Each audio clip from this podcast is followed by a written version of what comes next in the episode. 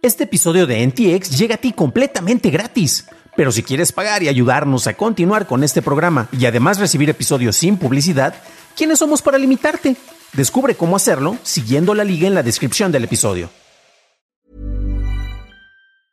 Hiring for your small business? If you're not looking for professionals on LinkedIn, you're looking in the wrong place. That's like looking for your car keys in a fish tank. LinkedIn helps you hire professionals you can't find anywhere else, even those who aren't actively searching for a new job but might be open to the perfect role. In a given month, over 70% of LinkedIn users don't even visit other leading job sites. So start looking in the right place. With LinkedIn, you can hire professionals like a professional. Post your free job on linkedin.com slash people today.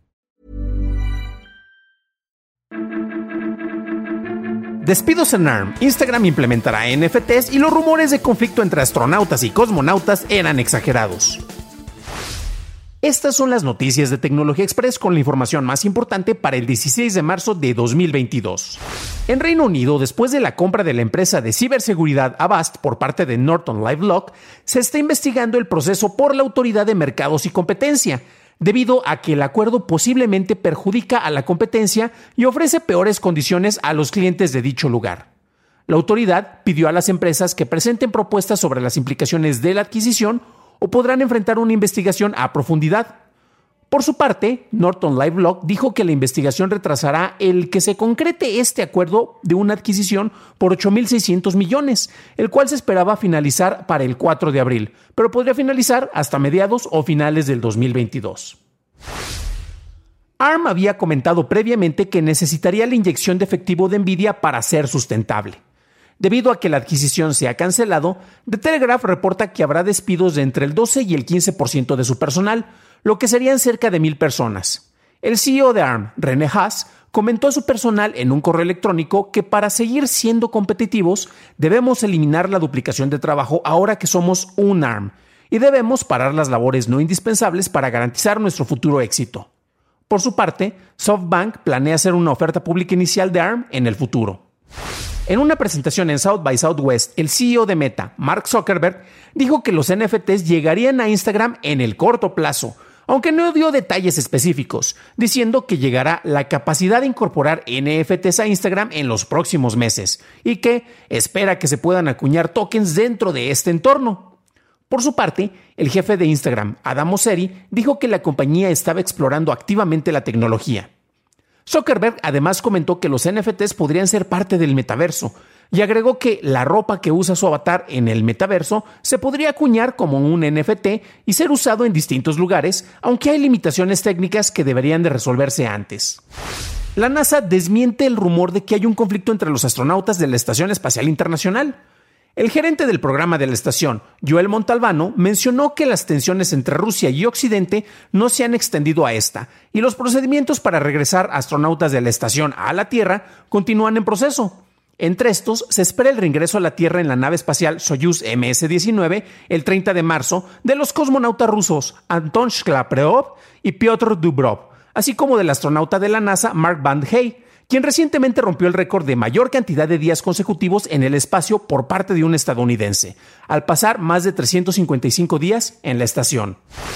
Apple TV presentará su primera serie en español dentro de la plataforma, la cual está basada en el documental del que lleva el nombre Familia de Medianoche. La serie contará con las actuaciones de Yalitza Aparicio, Joaquín Cosío, Oscar Jaineada y Dolores Heredia, entre otros.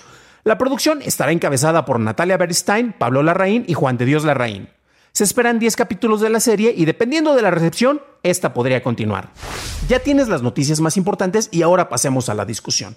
En esta ocasión quiero que hablemos acerca de cómo Mark Zuckerberg confirma, entre comillas, que los NFTs van a llegar a Instagram. Esto es bastante interesante porque el manejo de los NFTs eh, básicamente es una de las palabras de moda. Tienes que reportarlo, tienes que mencionarlo en algún lado de la misma manera que Web3. Si tú lo incluyes en un comunicado de prensa, eh, con esto vas a garantizar que vas a aparecer gracias al, al SEO en distintos lugares de noticias. ¿Esto cómo afecta precisamente y cómo se va a implementar? Antes de eso vamos a ver por qué existe tanto interés, entre comillas, por parte de las audiencias para que esto, que es la palabra de moda y de novedad, el uso de los NFTs se incorpore. Y lo menciono porque recientemente, precisamente en la presentación de un podcast por parte de nuestros amigos de Acast, eh, la plataforma en la cual hospedamos precisamente este podcast, lanzaron eh, eh, un podcast acerca de la anatomía de la anatomía del podcast. Y en una de las charlas, precisamente cuando se hizo el lanzamiento, en un seminario, podemos llamarlo de esta manera, una de las preguntas que hubo por parte de la, audiencia es, en la empresa, en Acast, ¿se está pensando precisamente cómo implementar los NFTs en los programas? A lo cual, bueno, las personas a las que les hicieron la pregunta, pues estaban tratando como que de responder de alguna manera, cuando honestamente no hay que dar una respuesta. ¿De qué manera puedes asociar un NFT con un archivo de audio que se está distribuyendo de manera gratuita a través de cómo se está autentificando precisamente la creación? Eso ya técnicamente ya está establecido. Claro, si se maneja con un registro a través del Ledger o, de los listados precisamente que están eh, a través de los, del blockchain, eh, tendrías el, registro de propiedad del contenido, pero para hacerlo por cada programa, por cada contenido, pues honestamente sería un tanto em, ocioso, por decirlo de alguna manera. Pero bueno. Sin embargo, esto también refleja el interés y el conocimiento o la falta de este que ocurre por distintas audiencias. Nuevamente, si tú pones algunas palabras como NFT o incluimos palabras como Web3 en tu comunicado, en tu programa, mm, debería de incluirlo en el título de este episodio. A final de cuentas, esto va a hacer que las personas les despierte, les despierte los ojos y pongan atención. Ok, parte de lo que menciona Mark Zuckerberg es este, de que dentro del metaverso, el vestuario que va a tener su personaje, que técnicamente se viste igual que Mark Zuckerberg, así con, con el hoodie gris o con la playera gris, eh, podría registrarse como un NFT y podría ser utilizado en otros lados híjole, mano, es parte de las promesas del metaverso que vienen desde novelas previas que anteceden lo que es la propuesta innovadora por parte de Zuckerberg.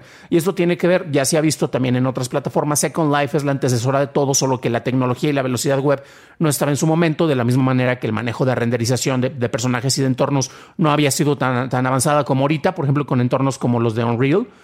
Pero ¿qué es lo que ocurre? Eso que está diciendo y que lo, pone como un ejemplo es una de las cosas más absurdas y más básicas. Es como decirte que tú puedes ir a una librería, a una papelería, perdón, y comprar una libreta que contenga hojas de papel.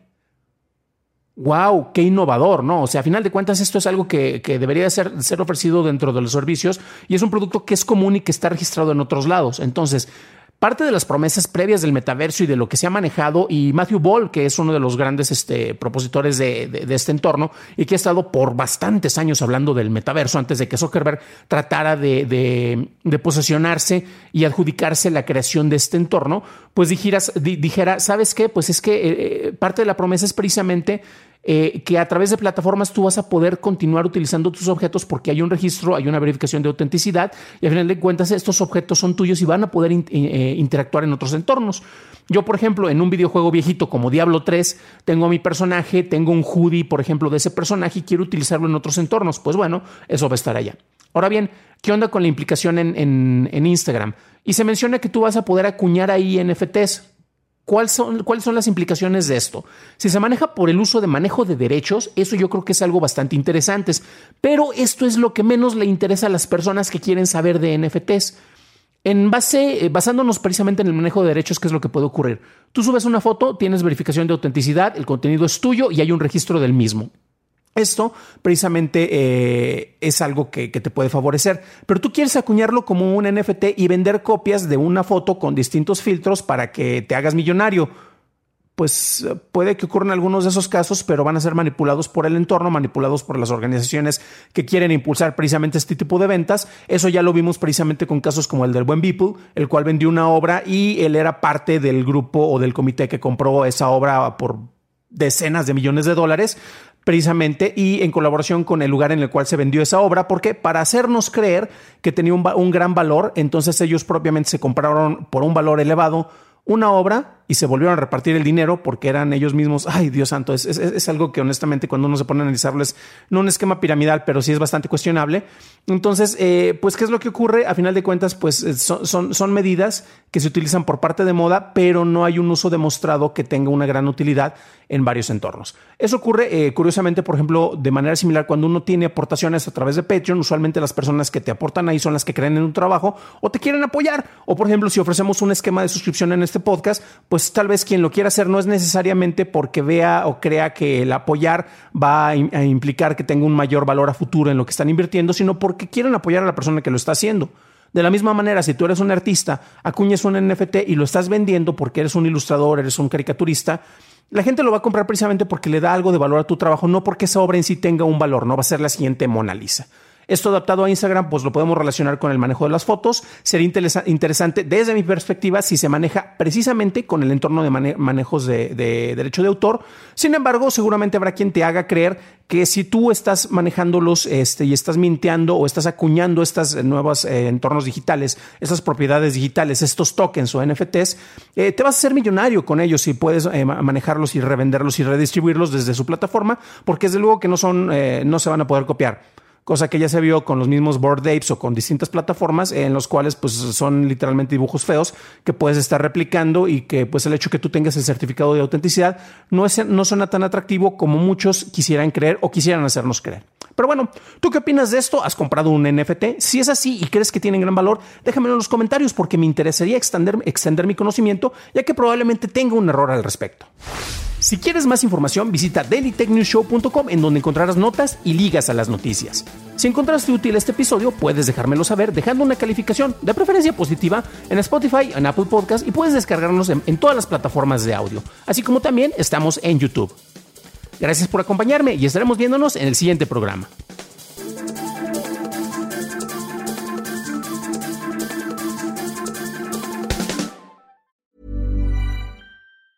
If you thought the only way to get a more defined jawline with natural looking results was through surgery, think again. Juvederm Volux XC is a non surgical injectable gel filler that improves moderate to severe loss of jawline definition and can help you achieve natural looking results with little downtime. Even better, this improved definition lasts up to one year with optimal treatment. No maintenance required. Improve jawline definition for a smooth, sculpted look with Juvederm Volux XC. For important safety information and to find a licensed specialist, visit juvederm.com. That's J U V E D E R M.com. Not for people with severe allergic reactions, allergies to lidocaine, or the proteins used in Juvederm. Common side effects include injection site redness, swelling, pain, tenderness, firmness, lumps, bumps, bruising, discoloration, or itching. There's a risk of unintentional injection into a blood vessel, which can cause vision abnormalities, blindness, stroke, temporary scabs, or scarring. Talk to a licensed specialist specialist to find out if it's right for you.